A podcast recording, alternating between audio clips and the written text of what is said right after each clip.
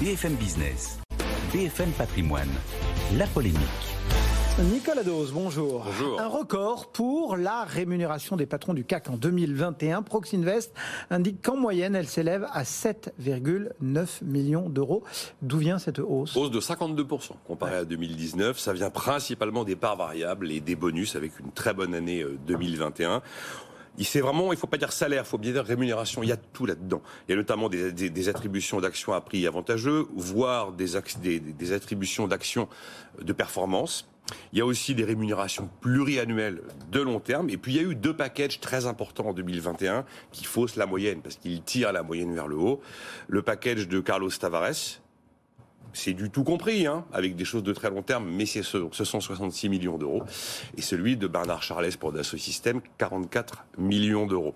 C'est résultat, la rémunération des patrons du CAC représente, pour la première fois depuis 8 ans, 100 fois la rémunération moyenne de leurs salariés. Et c'est important de bien comprendre qu'on parle de rémunération et pas de salaire. Il y a tous les éléments variables liés aux aléas de marché, notamment dans ces rémunérations, qui sont calculés, par exemple, sur l'année 2021 alors qu'ils seront exercés dans 2, 3 ou 4 ans. C'est donc pas du cash aujourd'hui, mais un élément de rémunération, mais qui n'est pas en cash. Et on voit que quelquefois, on peut avoir des surprises avec euh, notamment les actions. On a eu un chiffre extraordinaire hier, c'est la fortune d'Elon Musk qui a chuté de 100 milliards de dollars en 2022 Ouais. et celle de Mark Zuckerberg de 83 milliards en 2022. Donc oui, ils ont des grosses fortunes, mais elles peuvent bouger pas mal. Et puis un dernier chiffre, on a donc le chiffre du CAC et également celui du SBF 120 par Proxinvest, 4 millions et demi d'euros en moyenne. Et là, la hausse est de 22% comparé à 2019. hein. Est-ce que il faut se dire ces patrons sont trop payés? Ce sera l'éternel sujet. L'indignation sur les salaires des patrons, c'est quand même un sport très français. D'ailleurs, Carlos Tavares avait dit on ne pose jamais la question dans d'autres pays. Je ne sais pas si ce débat existe de manière aussi, aussi enflammée dans d'autres pays. Euh, il est clair que euh, la hausse, si vous la prenez sur la période 2014-2021, elle est de 84%. C'est une hausse qui est trois fois supérieure à celle des salariés, mais encore une fois, ce sont des hausses qui sont liées à des éléments variables. Euh, Proxinvest avait établi à une époque ce qu'ils appelaient la rémunération maximale acceptable. La méthodologie m'échappe un peu, mais en tout cas, il l'avait fixée à 5 millions d'euros. Cette rémunération maximale acceptable, celle donc de 2021 est au-dessus. On a 29 patrons sur 40 qui sont au-dessus. Ils étaient 14 en 2020. On peut aussi se souvenir d'une année particulière, l'année de 2021, où certains grands groupes avaient annoncé des baisses de rémunération pour euh, les patrons. Ça avait été le cas d'Accor, par exemple, ou de Sodexo. Il y avait des entreprises qui avaient réduit l'échelon de présence de 20 à plus de 20% pour euh, les, euh, pour les administrateurs. Et beaucoup d'entreprises cette année-là n'avaient pas versé de dividendes ou versé moins de dividendes. L'impression qu'on a, c'est qu'on ne parviendra jamais, Nicolas, à réconcilier l'opinion avec ces rémunérations de grands patrons. Jamais, jamais. Et c'est normal à la limite. C'est normal. Les montants sont totalement inaudibles pour la très grande majorité de la population. Il y a eu un drôle de chiffre dont on a pris conscience à l'occasion du versement du chèque énergie de 100 euros. Il était versé en fonction des revenus, pas simplement le salaire, mais les revenus. Il y a eu 38 millions de bénéficiaires en France. Il y avait donc 38 millions de personnes qui avaient des revenus inférieurs à 24 000 euros net par an. Qu'est-ce que vous voulez que je leur explique avec des montants pareils, que je leur donne le moindre argument qui fera qu'ils vont trouver ça normal et que finalement ils vont dire amen à tout, ça n'est pas possible. Euh, quand Carlos Tavares avait dit je suis un salarié comme les autres, non. Objectivement, non. Il n'est pas un salarié comme les autres. D'abord, il est un mandataire, un, mandataire social. C'est donc une personne qui a été mandatée par une personne morale. C'est un statut particulier. C'est pas d'abord un statut de salarié.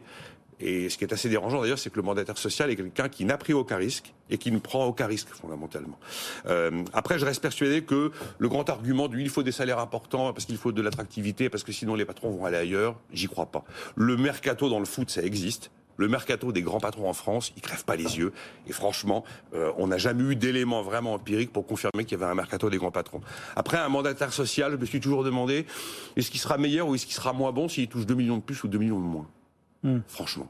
Est-ce qu'il fera un meilleur boulot ou un moins bon boulot J'avais été toujours surpris par cette formule de, Jean-Baptiste Rudel, le fondateur de, de Critéo, qui disait, mais quand vous êtes à 4 millions d'euros, si vous en gagnez 5, ça change quoi dans votre vie Ouais, c'est ça. mais si vous, si vous êtes à 5 et que vous en gagnez 3, ça change quoi? Ah oui, non, si on est à 25 000 et qu'on en gagne 100 000, ah oui, là, ça change la vie. Et fondamentalement, c'est pas complètement faux. Après, je suis aussi persuadé qu'on va assister de plus en plus à des rejets de rémunération de la part des assemblées générales, de grands patrons. Ça s'est déjà produit, ça s'est déjà accéléré. il y a la loi Sapin 2 qui fait qu'en France, désormais, la décision, euh, elle s'impose. C'est pas euh, on est contre, mais ça change rien. C'est on est contre, et donc il n'y aura pas cette rémunération.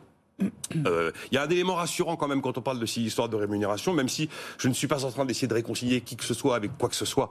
C'est pas la peine que j'explique que c'est de l'argent privé, que c'est une décision de comité de rémunération, que ça a été validé par les actionnaires, que c'est lié à la performance, que c'est prévu dans son contrat. C'est inaudible, c'est inaudible. En tout cas, il y a quelque chose qui a un peu disparu, sont les primes à l'échec.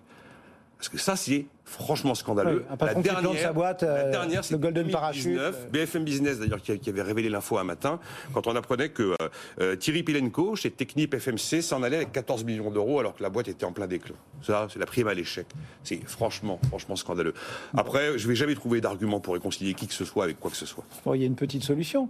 Ah, De- devenez actionnaires. Ah oui, oui, il y a Hein ça. Puis il y a aussi quand même l'idée que Si on euh, était tous actionnaires, on pourrait tous donner notre euh, voix euh, pour ou contre ces rémunérations euh, lors des assemblées générales. Par exemple. C'est une formidable ode à Il y l'actionnariat a aussi une solution, c'est la fiscalité. On a une fiscalité en France sur le revenu qui est quand même relativement élevée. Mm. Le fixe moyen du CAC 40 2021, c'est 1,2 million. Ça fait des rentrées fiscales importantes. Possible. Et ces rentrées fiscales importantes, eh ben, elles profitent quand même à la collectivité. Mais encore une fois, je ne trouverai jamais d'argument pour réconcilier qui que ce soit avec quoi que ce soit. Nicolas Dose et la polémique du jour.